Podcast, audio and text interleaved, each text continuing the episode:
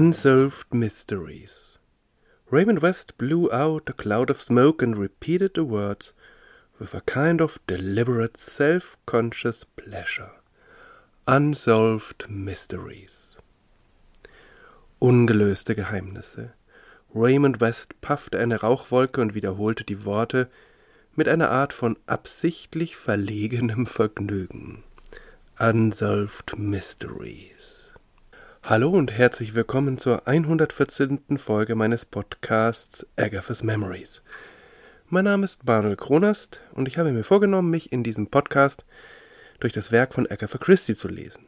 Romane, Kurzgeschichten, Theaterstücke und das eine oder andere abgelegene Werk. Wie gesagt, 113 Folgen haben wir schon. Wir sind im Jahr 1932 angelangt. Und diese Folge hat gedauert. Das lag daran, dass ich zwischendurch Corona hatte. Vor allem aber lag es daran, dass es sich heute um ein Sammelband handelt. The 13 Problems, die 13 Probleme. Ein Sammelband mit Kurzgeschichten rund um Miss Marple. Da hat Agatha Christie damals 1932 einfach alle Kurzgeschichten rund um Miss Marple versammelt, die sie bis dahin schon mh, hm, äh, veröffentlicht hatte. Ja, ich habe mir vorgenommen, zur Vorbereitung auf die Folge nicht einfach nur irgendwie zu gucken, was habe ich in den einzelnen Folgen darüber gesagt, sondern diese Kurzgeschichten tatsächlich nochmal zu lesen. Und das hat irgendwie gedauert. Nicht, weil die jetzt irgendwie schwer zu lesen wären oder weil das jetzt viel Text wäre, aber weil ich zwischendurch immer nicht dazu gekommen bin. Und dann, naja, zu jeder Kurzgeschichte dann auch noch was abzufassen. Das heißt auch, es ist eine lange Folge geworden. Also, wer möchte, kann hier gleich am Anfang das Fazit haben. 13 Kurzgeschichten rund um die ältere Hobbydetektivin Miss Jane Marple aus St. Mary Mead. Ganz tolle Kurzgeschichten, die allermeisten und die, die nicht so toll sind, sind zumindest deutlich überdurchschnittlich. Ähm, Kurzgeschichten, in denen Miss Marple Fälle löst, in den meisten Fällen, die schon etwas kälter sind, also die sie löst, ohne wirklich loszugehen und um zu ermitteln. Man nennt das Armchair Detective Stories. Also diese 13 Kurzgeschichten sind unbedingt lesenswert. Sie sind auch, ja, dadurch, obwohl das Setting so gleich ist, sind sie doch sehr abwechslungsreich geschrieben, so dass es eigentlich nicht langweilig werden dürfte, selbst wenn man sie hintereinander wegliest.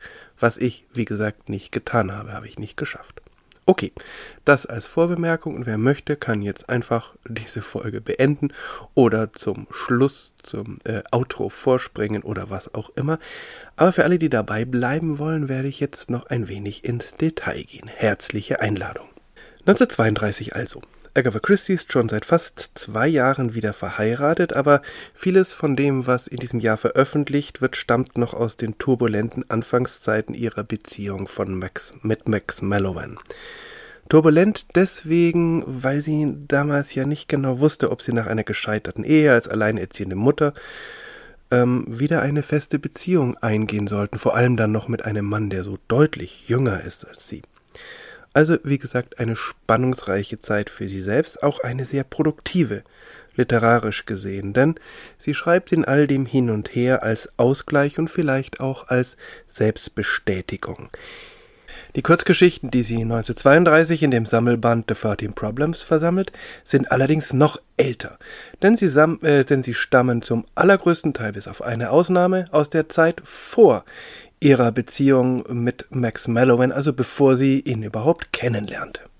Sie stammen also ähm, aus den Zeiten, als sie sich gerade wieder so einigermaßen justiert hat nach dem ähm, katastrophalen Jahr 1926, als ihre Mutter gestorben ist, als ähm, ihre Ehe in die Brüche gegangen ist und sie dann Ende 1926 auch noch für ein paar Tage verschwunden ist es ist ganz erstaunlich, dass sie in, äh, ja, in all dem Chaos, als sie ihr Leben wieder einrichten muss, dann plötzlich mit einer Hobbydetektivin um die Ecke kommt, die so völlig anders ist als alles andere, was sie bisher geschrieben hat und was der Rest der kriminalliterarischen äh, Welt geschrieben hat. Äh, die Kurzgeschichten, die im Band The 13 Problems dann versammelt werden, stammen zum Teil aus 1927 und 28, zum Teil aus 1929 und 1930, jeweils sechs. Und dann kommt noch als Nachzüglerin eine Kurzgeschichte von Ende 1931. 13 Problems wird im Juni 1932 im Collins Crime Club veröffentlicht. Ich habe mir wie von fast allen Büchern von Agatha Christie die Faksimile-Edition der Erstausgabe zugelegt, weil ich das einfach spannend fand und ich fand es gerade und finde es gerade spannend, wie sich die Cover verändert haben. Ich weiß, dass Agatha Christie oft nicht zufrieden war mit den Covern, die der Verlag ihren Büchern verpasste. Und dieses Mal kann ich mir eigentlich überhaupt gar nicht vorstellen, dass sie mit dem Cover zufrieden war, denn das Cover von The 13 Problems, der Erstausgabe der englischen, äh, das ist für mich eines der schrecklichsten und vor allem einfallslosesten ihrer Bücher. Es enthält nämlich den Namen der Autorin mit dem Zusatz Author of Peril at End House, dem Buchtitel und dann in einem Dreieck angeordnet dreimal das Logo des Collins Crime Club, eine Art verwackelten Totenschädel mit Revolver. Und das Ganze auf dreckig grünem Hintergrund. Also überhaupt gar nicht einladend und ansprechend.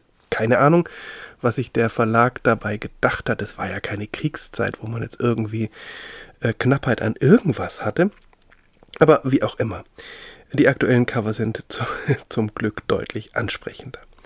In den USA erscheint das Buch ähm, übrigens unter dem Titel The Tuesday Club Murders. Das entspricht nicht ganz dem Inhalt, weil es sich eigentlich nur auf die ersten sechs Geschichten bezieht. Das äh, sage ich später noch warum. Allerdings ist das sicher der Anknüpfungspunkt für Richard Osmans Bestseller von 2020, The Thursday Murder Club. Also es wird etwas kompliziert. 1962 wird das Buch in Deutschland in der Übersetzung von Maria Meinert veröffentlicht unter dem Titel Der Dienstagabend Club. Club übrigens mit K. Und unter diesem Titel ist es immer noch erhältlich, allerdings in einer neueren Übersetzung von Renate Ort, Ort Gutmann. Für Agatha Christie ist so ein Sammelband eine lukrative Zweitverwertung. Sie hat ja alle Geschichten schon mal veröffentlicht und ist da auch schon dafür bezahlt worden. Und so gibt es von allen ihren wesentlichen Detektivgestalten solche Sammelbände und manchmal war das auch mehr oder weniger das Ende dieser Detektivgestalten. Der erste Sammelband zu Hercule Poirot kam schon sehr früh, 1924, natürlich nicht das Ende von Hercule Poirot.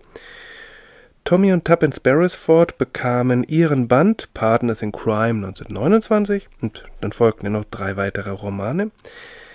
Aber dann bei Mr. Harley Quinn und Mr. Satterthwaite war das ein bisschen anders. Deren Geschichten wurden im Wesentlichen 1930 in The Mysterious Mr. Quinn zusammengefasst und ja, leider, leider ist dann fast nichts mehr gekommen von den beiden. Richtig schade. Ähnlich ist es mit dem letzten der Seriendetektive von Agatha Christie, nämlich mit Parker Pine. Der hat eine kurze Karriere 1932 und 1933 hingelegt. Dazu kommen wir dann ab der übernächsten Folge. Der Sammelband erscheint 1934 und das war's dann. Also insofern kann man sagen, 1932 ein Sammelband mit Miss Marple. Das hätte bedeuten können, das war's. Es gab einen Roman mit ihr, ähm, The Murder at the Vicarage, Mord im Pfarrhaus, aber naja, sie hat sich dann sehr lange Zeit gelassen bis zur nächsten Geschichte mit Miss Marple, bis 1942. Also The 13 Problems. Ähm, das hatte ich ja schon angedeutet, dass mit, dem Ausna mit der Ausnahme der letzten Geschichte die ähm, Stories genremäßig äh, zu den Armchair Detective Stories gehören. Das ist ein Randgenre des ähm, Detektivromans, haben sich viele große KriminalschriftstellerInnen irgendwann mal dran versucht, aber mm, ist ein bisschen aus der Mode gekommen.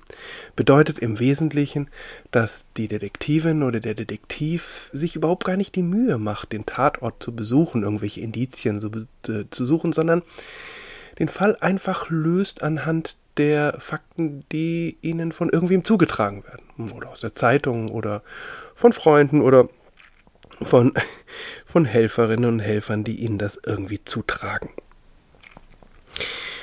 Ähm, das ist ein sehr äh, artifizielles, ein künstliches Setting und ähm, ja, und hat natürlich den Nachteil, dass es alles Fakten aus zweiter Hand sind.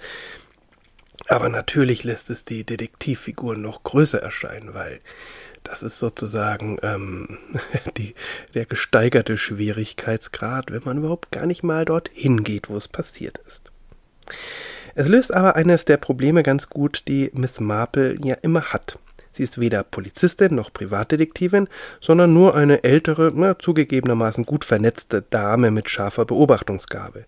Aber niemand würde ihr unter normalen Umständen einen Fall übertragen. Doch, ein Fall erzählt bekommen, abends am Kamin, das funktioniert wunderbar und da kann sie dann glänzen. Gleich in der ersten Geschichte tritt Sir Henry Clittering auf, der ehemalige Polizeichef von Scotland Yard und er bleibt dann auch in vielen Fällen Miss Marples Bindeglied zur Polizei und er erzeugt dann manchmal so den nötigen Druck, wenn die aktuell Ermittelnden gar keine Lust haben, sich irgendwie von dieser älteren Dame ins Handwerk pushen zu lassen. Kurz zum Setting. Die ersten sechs Geschichten spielen immer an einem Dienstagabend, also deshalb Tuesday Night Club. Ähm, es treffen sich sechs Menschen bei Miss Marple, um über ungeklärte, verzwickte Kriminalfälle zu sprechen. Jeder Abend gehört einer Teilnehmerin oder einem Teilnehmer. Miss Marple errät jedes Mal die Lösung und in einer Geschichte erzählt sie dann zwangsläufig auch von einer eigenen Ermittlung. Wie gesagt, veröffentlicht zwischen Dezember 1927 und Mai 1928, ähm, geschrieben also in turbulenter Zeit. Die zweiten sechs Geschichten spielen an einem einzigen Abend, nicht bei Miss Marple zu Hause, sondern im Haus von Colonel und Mrs. Bantry. Aus der ersten Runde sind Sir Henry Clithering und Miss Marple übrig. Veröffentlicht im Dezember 1929 bis zum Mai 1930, also ähm, in einer ähm, Lebensphase von Agatha Christie in ruhigerem Fahrwasser, aber noch bevor sie Max Mallowan kennenlernt. Die Qualität ist in allen Fällen sehr hoch. Ich finde, das werde ich aber noch ein bisschen weiter ausführen, dass in der zweiten Staffel die Qualität der Personenbeschreibung so ein bisschen höher ist. Aber das ist wirklich ein Unterschied auf hohem Niveau. Und dann die letzte Geschichte aus dem November 31. In der ersten Geschichte wird beschrieben, wie Miss Marple aussieht, und das hat mich ein bisschen überrascht, weil aus den Verfilmungen habe ich sie ein wenig anders im Blick. Aber ähm, ich lese das Zitat mal vor. Miss Marple wore a black brocade dress, very much pinched in around the waist. Mechlin lace was arranged in a cascade down the front of the bodice. She had on black lace mittens, and a black lace cap surmounted the piled up masses of her snowy hair. She was knitting, something white and soft and fleecy. Her faded blue eyes, benignant and kindly, surveyed her nephew and her nephew's guests with gentle pleasure. Miss Marple trug ein schwarzes Brokatkleid, sehr beengt rund um die Hüfte. Mechelner Spitzen waren in einem Jabot vorne an ihrem Mieder drapiert. Sie trug schwarze Spitzenhandschuhe und ein schwarzes Spitzenhäubchen thronte auf der aufgetürmten Masse ihres schneeweißen Haares. Sie strickte etwas Weißes und Weiches und Flauschiges. Ihre blassblauen Augen, gütig und freundlich, musterten ihre Neffen und die Gäste ihres Neffen mit sanftem Vergnügen. Da sind die blassblauen Augen, die freundlich blicken, aber auch manchmal ganz schön gnadenlos sein können. Das wird Miss Marple irgendwann mal den Spitznamen der Rachegöttin Nemesis einbringen.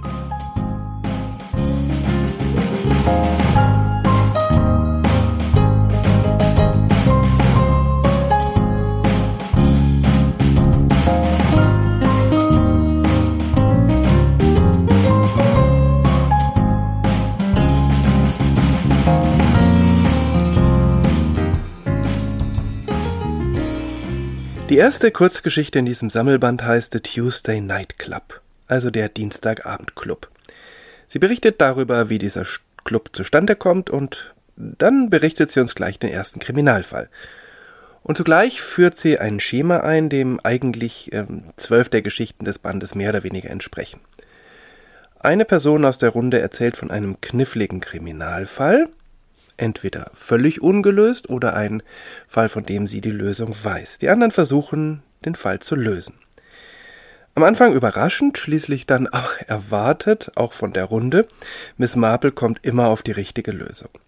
Allerdings äh, sind die anderen nicht nur Staffage, sondern äh, sie raten mit, ihre ähm, Lösungsversuche sind oft wohl durchdacht und das Hin und Her ist glaubwürdig und oft sehr humorvoll geschildert. Die Mitglieder der Raterunden sind überhaupt äh, sorgfältig charakterisiert. Agatha Christie passt nämlich auch die Art, wie sie erzählen, an ihre Persönlichkeit an. Und das gelingt vor allem in der zweiten Staffel ganz hervorragend. Die erste Staffel, also die Geschichten 1 bis 6, spielen an sechs Dienstagabenden im Wohnzimmer von Miss Marple.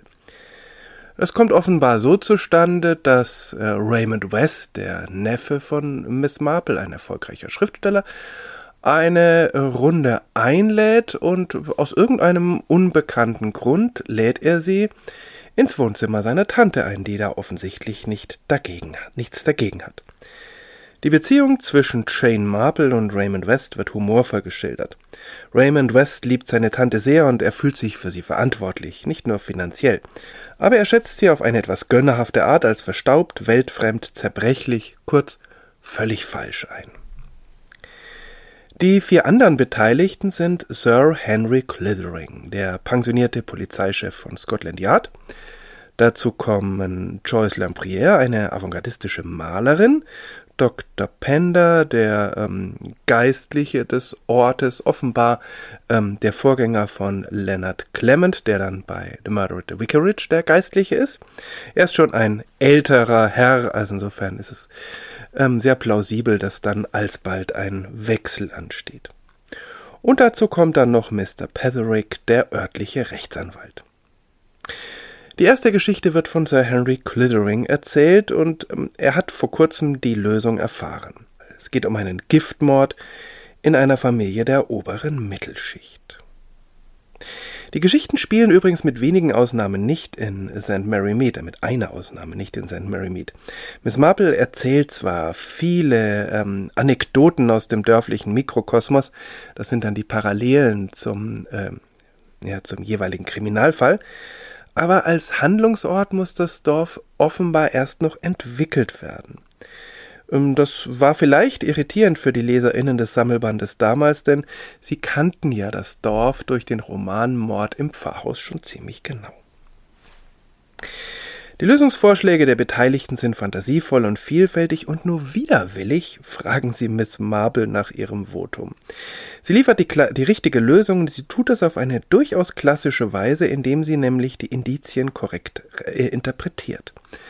Allerdings, das muss man auch sagen, ist der Wettbewerb äh, nicht ganz fair. Denn wahrscheinlich ist Miss Marple die einzige von den Anwesenden, die die nötigen Kenntnisse hat, um den Fall auch wirklich zu lösen. Das Hauptelement des Plots wird sie übrigens viel später in einem ihrer Romane wiederverwenden. Die zweite Kurzgeschichte, The Idle House of Astarte, der Tempel der Astarte, er hält sich nicht lange mit Vorreden auf, sondern springt gleich in den ungelösten Fall. Dieses Mal erzählt der geistliche Dr. Pender. Und jetzt wird auch einige der, eine der Eigenheiten der Sammlung klar, eine reizvolle Eigenheit.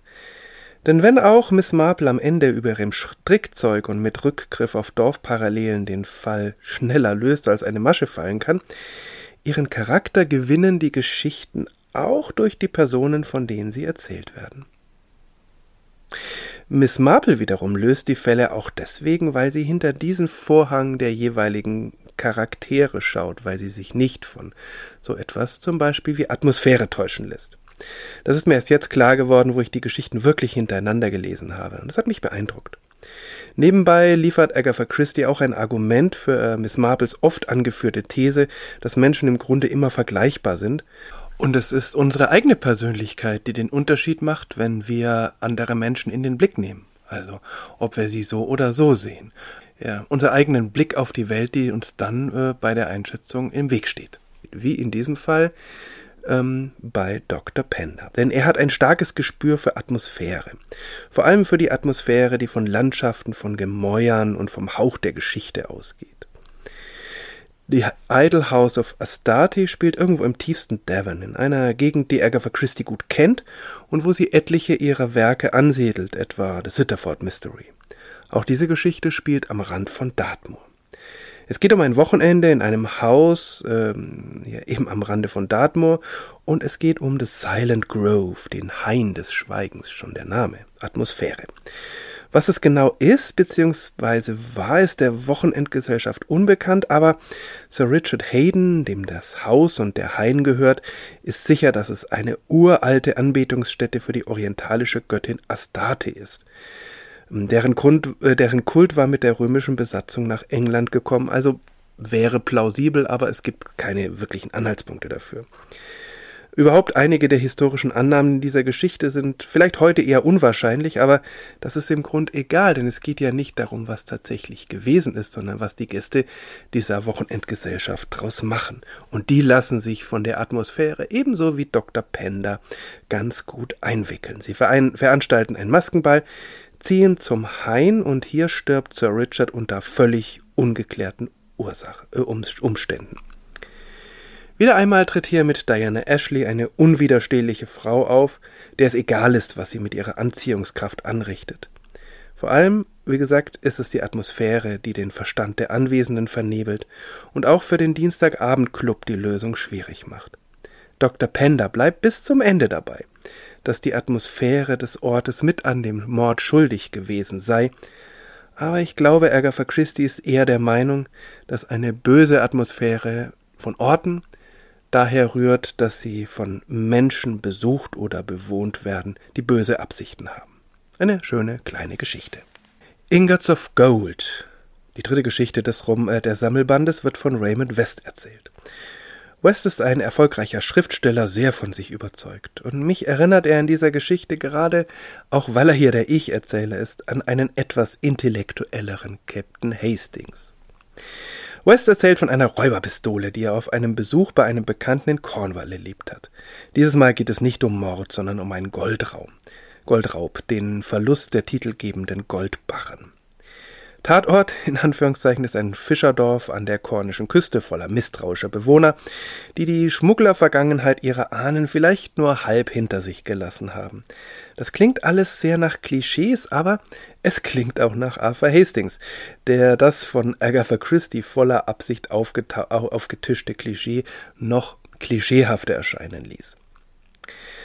Ähm, Raymond West kommt doch immer wieder mal vor bei Agatha Christie. Die Beziehung zu seiner Tante ist von großer Liebe zueinander geprägt, aber von ebenso von gegenseitiger amüsierter Herablassung. Aber Miss Marple erkennt ganz gut, dass Raymond vor allem Schriftsteller ist und dass er sozusagen äh, in einer Fiktion lebt und auch ähm, die Welt um sich herum nach, äh, naja, nach fiktionalen Gesichtspunkten bewertet, auch wenn er beansprucht, in seinen Büchern das Leben zu spiegeln.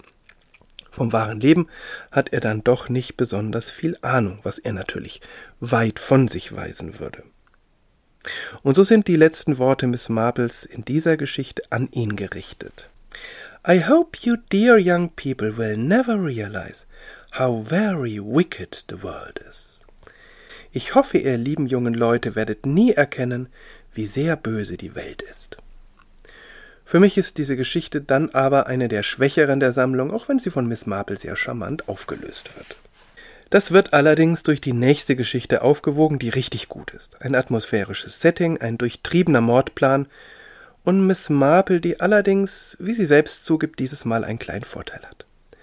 The Bloodstained Pavement spielt wie Ingots of Gold in einem kornischen Küstenort, aber was dort nur Fassade ist, wirkt hier echt. Das liegt auch an einer der interessantesten Gestalten, die Agatha Christie erschaffen hat, einem kornischen Fischer, der auf äh, düster, geheimnisvolle Art von der grausamen Geschichte der Küste raunt und so die Atmosphäre zusätzlich aufheizt. Erzählt wird die Geschichte von Joyce Lampriere, der Malerin, die auf ihre Art zur Atmosphäre beiträgt. Aber anders als bei Raymond West ist hier nichts von Oberflächlichkeit, sondern ich hatte eher das Gefühl, dass sie die Wirklichkeit mit ihrem Künstlerblick bis in die Tiefe durchschaut. Ihre Beobachtungen sind scharfsichtig und gleichzeitig ist ihre Empathie greifbar. Sie erzählt eine Geschichte, die irgendwie eine Dreiecksgeschichte ist. Ein jung verheiratetes Paar trifft ähm, äh, im Urlaub an der kornischen Küste eine alte Bekannte des Ehemannes. Ein Konflikt scheint sich anzubahnen, aber es bleibt bei einer flüchtigen Begegnung. Am nächsten Tag ertrinkt die Ehefrau offenbar. Allerdings hat Joyce am Tag zuvor, kurz nachdem das Ehepaar und die fremde Frau sich begegnet sind, ihr malerisches Hotel gemalt und gleichzeitig Blutstropfen auf dem Pflaster davor, die offenbar nicht da waren. Der rätselhafte Fischer spricht von einem Tod, der nun in 24 Stunden passieren würde. Das sei der Fluch des Ortes. Auch diesen Plot wird Agatha Christie viel später wieder aufgreifen. Das ist ihr gutes Recht und er hält das Recycling gut aus. Die nächste Geschichte Motive vs. Opportunity, Motiv gegen Gelegenheit, wird von dem unscheinbaren, vertrockneten Rechtsanwalt Mr. Petherick erzählt. Sie ist eine meiner absoluten Lieblingsgeschichten in dieser Sammlung. Das liegt zum einen an der sehr vertrackten Geschichte. Wieder eine ohne Mord, sondern äh, eine Erbschaftsangelegenheit. Auch irgendwie typisch für diese Zeit, in, dem, in der es manchmal darum geht, wie Erbschaften formuliert werden, wer wann was bezeugt hat und wer wann wie wo gestorben ist. All das sind ähm, äh, komplexe Fragen, die damals manchmal sehr genüsslich ausgebreitet wurden und, äh, im, in, und äh, eben auch hier.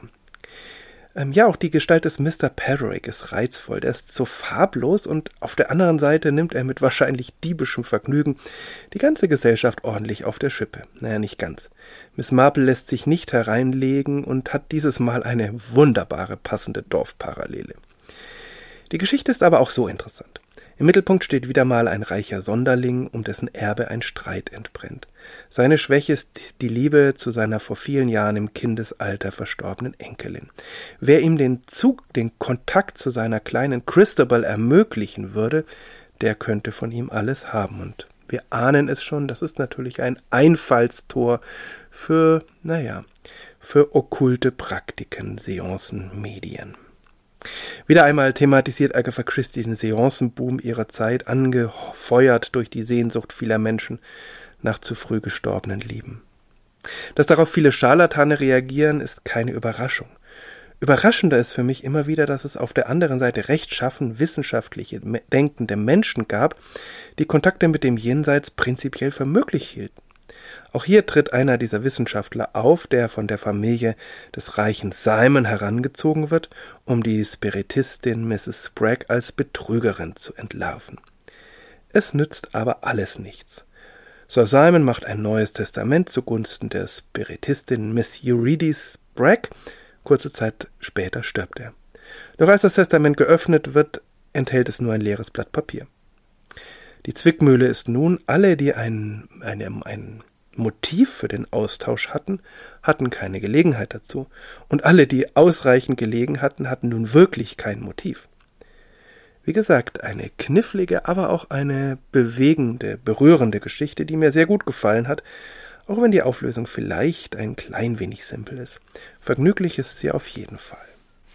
Die letzte Geschichte der ersten Staffel erzählt Miss Marple selbst. The Thumb Mark of St. Peter trägt sicher den interessantesten und rätselhaftesten Titel der ganzen Sammlung. Der Daumenabdruck des heiligen Petrus äh, hat eigentlich gar nichts mit der Kriminalhandlung zu tun, er steht aber für eine plötzliche Inspiration, die Miss Marple als Antwort auf ein Gebet bekommen hat. Seltsamerweise spielt auch dieser Fall nicht in St. Mary Mead, obwohl sich's doch anböte. Schließlich ist Miss Marple die Haupthandelnde. Aber auch hier das Dorf bleibt nur der Ort der Rahmenhandlung, nichts weiter. Äh, immerhin lernen wir hier die Jasminhecke vor dem Haus kennen als den Ort der romantischen Schlusspointe. Miss Marple reist stattdessen zu ihrer Nichte an äh, einen nicht benannten Ort, um sie von dem Verdacht zu befreien, ihren brutalen Ehemann vergiftet zu haben. Und wir lernen dabei ganz gut ihre Ermittlungsmethode kennen. Eine Mischung aus Intelligenz, Beharrlichkeit, geistiger Flexibilität, Menschenkenntnis, Gebet und ein wenig Glück. Agatha Christie verzichtet in dieser Geschichte auf jegliche Diskussionen des Falls durch den Dienstagabendclub. Alles ist auf Miss Marple fo fokussiert und das passt gut, gerade weil, weil die Ermittlung interessant ist und nicht geradlinig, sondern Miss Marple auch immer wieder zwischendurch so gar nicht weiterkommt. So ist die Geschichte interessant, die Auflösung überraschend, aber glaubwürdig ein guter Abschluss der ersten Staffel. An einer Stelle allerdings rutscht Miss Marple ein Satz heraus, der heute schwierig ist. There is nothing that class cannot remember if it tries. Es gibt nichts, was die Klasse, damit ist wahrscheinlich die Klasse der Dienstboten gemeint, nicht erinnern kann, wenn sie sich bemüht. Mit anderen Worten, die Unterschicht, beziehungsweise hier die Dienstboten, ist so leichtgläubig und sind so sensationslüstern, dass äh, aus einem harmlosen Pilz am Ende ein giftiger Killer wird.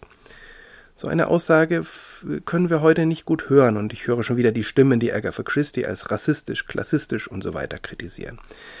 Aber hier spricht Miss Marple und sie widerspricht dieser ihrer eigenen Aussage im letzten Satz der Geschichte ganz deutlich, ohne es irgendwie zu merken.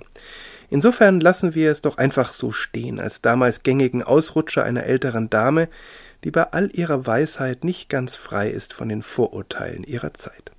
Damit äh, bekommt Miss Marple eine längere Ermittlungspause. Die nächste Geschichte spielt im darauffolgenden Jahr und sie leitet die zweite Staffel ein. Doch dazu gleich mehr.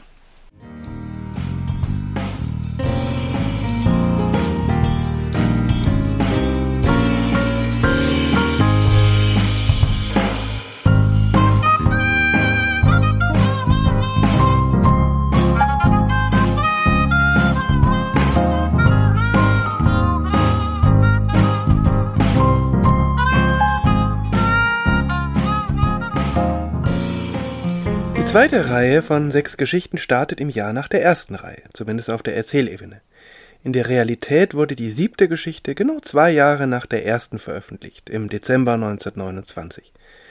Veröffentlicht in einem anderen Magazin, dieses Mal im Storyteller, aber wieder mit einer Rahmenhandlung. Dieses Mal wird kein Club gegründet oder aufrechterhalten, sondern die sechs Geschichten spielen, also die Rahmenhandlung zumindest, spielt an einem Abend. Das Prinzip bleibt das gleiche, eine Person erzählt, die anderen raten, Miss Marple findet die Lösung. Aufs Ganze gesehen finde ich die zweite Staffel noch besser.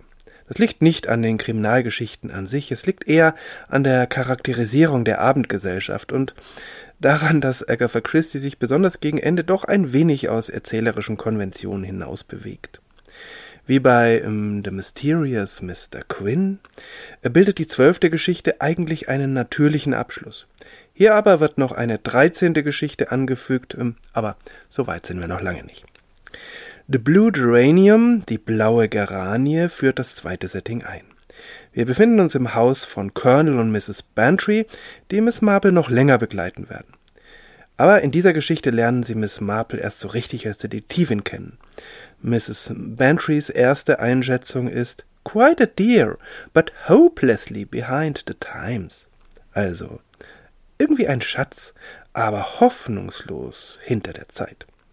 Es ist Sir Henry Clithering zu verdanken, dass die Bantrys die alte Dame an diesem Abend zu sich ins Herrenhaus einladen, auch wenn sie der Meinung sind, selbst nur äh, eine Geistergeschichte zu einem, ja, zu einer solchen Abendveranstaltung beitragen zu können. Die weiteren Gäste sind Dr. Lloyd, der Dorfarzt, auch schon etwas älter, und dann die wunderschöne Schauspielerin Jane Hellier. Woher die Bantries Jane kennen, bleibt ebenso ungeklärt wie warum sie sie einladen. Ähm, denn Agatha Christie hat wenige Personen erschaffen, die derart ich-bezogen und gleichzeitig ziemlich einfältig sind. Aber natürlich können sich vor allem die Männer ihrer Schönheit nicht entziehen. Man kann erahnen aus den Geschichten, dass Jane irgendwie bekannt oder verwandt mit den Banshees ist. Sie ist dort, sie ist auf jeden Fall die einzige, die dort dann im Gästezimmer übernachtet. Also wie gesagt, erste Geschichte und Colonel Bantry erzählt seine Geistergeschichte. Immer im Wechsel mit seiner Frau Dolly. Die beiden sind ein wunderbar aufeinander eingespieltes Paar. Die Frau eines Freundes von Colonel Bantry ist seit Jahren bettlägerig und macht ihm das Leben zur Hölle. George Pritchard ist ein attraktiver Mann, aber ganz offensichtlich seiner Frau treu, für die er unverdrossen sorgt, wie schwer auch immer sie es ihm macht. Eines Tages erhält seine Frau mal wieder Besuch von einer Wahrsagerin, die sie vor der Farbe Blau warnt, vor allem vor blauen Blumen, vor blauen Schlüsselblumen, blauen Malven und blauen Geranien. Letztere bedeute den Tod. George macht sich über diese Weissagung lustig, seine Frau nimmt sie sehr ernst, und in der Tat färben sich über mehrere Wochen hinweg auf der Blümchentapete in ihrem Schlafzimmer zunächst eine Schlüsselblume und eine Malve blau. Als sich eine Geranie blau färbt, ist Mrs. Pritchard tot. Ihr Ehemann gerät schnell in Verdacht, auch wenn es ihm kaum jemand übel nehmen würde, nicht einmal Colonel und Mrs. Bantry. Es kann ihm zwar nichts nachgewiesen werden, und dennoch lastet der Verdacht schwer auf ihm, und er verhindert auch für ihn eine glückliche neue Liebe. Es ist eine geschickt konstruierte Geschichte, lebendig erzählt. Wieder einmal ein Mikrokosmos aus Liebe und Hass, aus dem Agatha Christie dann doch noch was Überraschendes zieht. Ich habe keine Ahnung, ob die Tat so möglich wäre wie beschrieben, aber im Zweifel zugunsten von Miss Marple. Die zweite Geschichte wird erzählt von Dr. Lloyd, der von Jane aufgefordert wird, doch eine creepy Story aufzutischen. Der gute Doktor kann ihren schönen Augen nicht widerstehen und beginnt zu erzählen. Es wird keine creepy Story, aber ein wenig frösteln kann man zwischendurch schon. Jane beweist auf jeden Fall zwischendurch und am Ende, dass sie zu unfähig ist, in die Tiefe zu gehen. Das passt ganz gut, denn The Companion ist eine Geschichte gegen den oberflächlichen Schein. Die Kriminalhandlung spielt auf Gran Canaria vor etlichen Jahren, als der junge Dr. Lloyd dort aus gesundheitlichen Gründen praktiziert. Er schildert uns eine rassige Spanierin, die tanzt wie eine Tigerin und zwei unscheinbare englische Touristinnen. Und dann wirft er unsere Erwartungen über den Haufen damit, dass er äh, kurz anmerkt, dass die Spanierin ein völlig unspektakuläres Leben führen wird, während die eine der beiden Engländerinnen am nächsten Tag ertrinkt. Also hier wieder den schönen Schein. Es ist Amy Durant, die Gesellschafterin von Miss Mary Barton. Amy schwimmt zu weit hinaus und gerät in Not. Miss Barton versucht sie zu retten, scheitert aber. Dr. Lloyd kann nur noch ihren Tod feststellen. Eigentlich ist alles völlig klar, aber eine einzelne spanische Augenzeugin berichtet, dass sie aus der Ferne gesehen hat, wie Miss Barton Amy Durant ertränkt habe. Der Doktor bleibt durch Zufall an dem Fall dran und erfährt schließlich die ganze Geschichte, so wie Miss Marple sie dann auch errät. Ohne dass das hier thematisiert wird, äh, wird, wirft The Companion auch interessante moralische Fragen auf. Ist, es, ist ein Verbrechen aus Nächstenliebe erlaubt? Die schuldige Person zumindest entzieht sich der irdischen Gerechtigkeit. Eine schöne Geschichte mit einem Twist, der sie trägt, mit einer gewitzten Miss Marple und mit einer grandios einfältigen Jane Hellier. The Four Suspects, die dritte Geschichte der zweiten Staffel, wird von Sir Henry Clittering erzählt. Er reagiert damit auf eine interessante Diskussion der Dinnergesellschaft rund um das Thema unentdeckte Verbrechen. Er stellt dabei aber nicht die Täter, die zu schlau sind, um entdeckt zu werden, in den Vordergrund. Stattdessen ein ganz brennendes Thema für Agatha Christie, die Unschuldigen, die zum Teil lebenslang unter einem subtilen Verdacht leiden. The Four Suspects ist im Grunde eine sehr zeitgebundene Geschichte. Schon die entscheidenden Indizien sind nach fast hundert Jahren für uns schwer zu entziffern. Auch die Thematik einer deutschen Geheimgesellschaft der schwarzen Hand, die alles dran setzt, um Dr. Rosen, der sie mal zu Fall gebracht hat, zu ermorden. Sehr altmodisch. Aus unserer Sicht kommt dann natürlich das Wissen dazu, dass eine ganz andere Gesellschaft 1932 zum Sprung an die Macht in Deutschland ansetzt. Insofern ist die Geschichte aus heutiger Sicht eine der schwächeren der Sammlung. Damals mag das anders ausgesehen haben und sie gewinnt durch die große Feinfühligkeit, mit der Agatha Christie ihre vier Verdächtigen ganz ohne Klischees behandelt. Denn drei davon haben schließlich enge Verbindungen nach Deutschland und das wäre eine Steilvorlage damals gewesen für ganz viele Klischees. Die Geschichte A Christmas Tragedy hat nur ganz lose mit Weihnachten zu tun. Sie spielt eben einfach um die Weihnachtstage herum in einem Kurhotel. Sie ist der ganz seltene Fall einer Agatha Christie Geschichte, bei der der Mörder von Anfang an klar ist. Erzählt wird sie von Miss Marple selbst. Und in dieser Geschichte entspinnt sich eine Art Zweikampf zwischen Jane Marple und Mr. Sanders, von dem sie von Anfang an weiß, dass er seine Frau umbringen will. Ja, sie weiß es, aber Sie hat leider keinerlei Beweise und deshalb sind ihr die Hände gebunden. Und deshalb schafft er es auch, aber ungestraft kommt er nicht davon. Miss Marple erzählt auf eine ganz eigene, meandernde Art, die ziellos unterwegs ist und dann aber wie immer wieder brutal auf den Punkt kommt. Sehr reizvoll. Und sie erzählt mit einer Leidenschaft, die verrät, wie nahe es ihr geht, dass da eine unbedarfte, verliebte junge Frau so völlig einem Raubtier ausgeliefert ist. Der Mordplan selbst ist sehr perfide und ausgeklügelt, vor allem weil Mr. Sanders ihn unter extremem Zeitdruck ausgearbeitet haben muss. Und er hätte wahrscheinlich auch funktioniert, wenn nicht Miss Marple die Gegenspielerin gewesen wäre und wenn da nicht ein kleines Detail gestört hätte. Gegen Ende sinniert Miss Marple denn auch, ob es für die arme Mrs. Sanders nicht besser so wäre, verliebt und glücklich zu sterben, anstatt die Wahrheit über ihren Ehemann zu erfahren, und wir erfahren, wie gesagt, ein ganz kleines Detail. So ganz nebenher, es wird gar nicht thematisiert, aber ich finde es total spannend und das passt zu Weihnachten, denn dass seine Frau liebevoll Handschuhe für ihn als Geschenk bestickt, ist dann die Kleinigkeit, die Mr. Sanders zu Fall bringt. Die nächste Geschichte, The Herb of Death, das Kraut des Todes, hat nur eine einzige Schwäche. Das Mordmotiv ist völlig unplausibel, meiner Meinung nach. Alles andere ist erstklassig.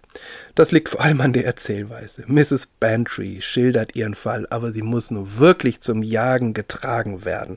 Und so erzählt sie eigentlich nicht, sondern nach dem ersten Absatz geht es nicht weiter und die anderen Mitglieder der Gesellschaft springen enthusiastisch ein und ziehen ihr die Fakten aus der Nase. Und so ent entwickelt sich ein ansonsten sehr typischer Agatha Christie-Fall auf völlig ungewohnte, erfrischende Weise. Eine Abendgesellschaft ist Ente, in deren Füllung neben Salbei auch Fingerhut geraten ist. Alle werden krank, eine stirbt, und es gibt eine große Anzahl von Verdächtigen. Wie gesagt, der Fall ist nicht spektakulär und das Motiv unglaubwürdig, aber ach, was für eine Erzählweise. Und das macht diese Geschichte zu einer meiner liebsten in dieser Sammlung. Und das geht auch gleich weiter mit der nächsten Geschichte, mit der letzten der zweiten Staffel. Die Affair at the Bungalow ist die ungewöhnlichste und auf ihre Weise die stärkste Geschichte. Sie erinnert entfernt an die anderen Geschichten von Agatha Christie, in denen junge Männer, die nicht genau wissen, was sie mit ihrem Leben anfangen sollen, rätselhaften Frauen begegnen und plötzlich nimmt ihr Weg eine völlig andere Richtung. Aber darum geht es nicht, nur am Rande. Auch wenn ein mittelmäßiger Schriftsteller von einer bekannten Schauspielerin eine Einladung bekommt, sein Stück vorzustellen, er wird dann betäubt und äh, wird dann des Einbruchs bezichtigt. Also das erinnert schon so ein bisschen an diese Geschichten, aber in diesem Fall ist es dadurch anders schon, dass der Fall von Jane Hellier vorgetragen wird. Und die muss ziemlich schnell die Fassade aufgeben, dass sie eigentlich die Geschichte einer Freundin erzählt. Und wie in der letzten Geschichte wird köstlich erzählt, wie alle wohlmeinend und einfühlsam die schöne, aber doch ein bisschen dämliche Schauspielerin dabei unterstützen, eine einigermaßen zusammenhängende Story zum Besten zu geben. In der Tat scheint dieses Mal selbst Miss Marple zu scheitern, aber nur scheinbar. Das Tatmotiv ist wie in der letzten Geschichte weit hergeholt, aber dieses Mal innerhalb der Erzählung völlig glaubwürdig. Und die Auflösung ist wirklich überraschend. Sie zeigt auch nicht nur die große Menschenkenntnis, sondern ebenfalls die große Menschenliebe. Miss Marples. Im Grunde wäre das ein wunderbarer Abschluss des Sammelbandes, aber Agatha Christie legt noch eine Geschichte nach.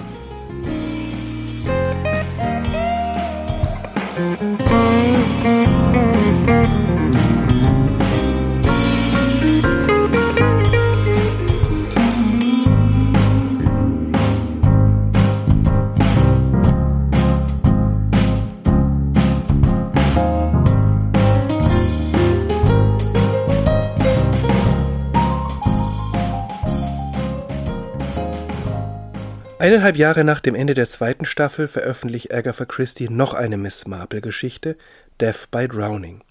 Sie wird in die Sammlung The 13 Problems aufgenommen als dreizehntes Problem.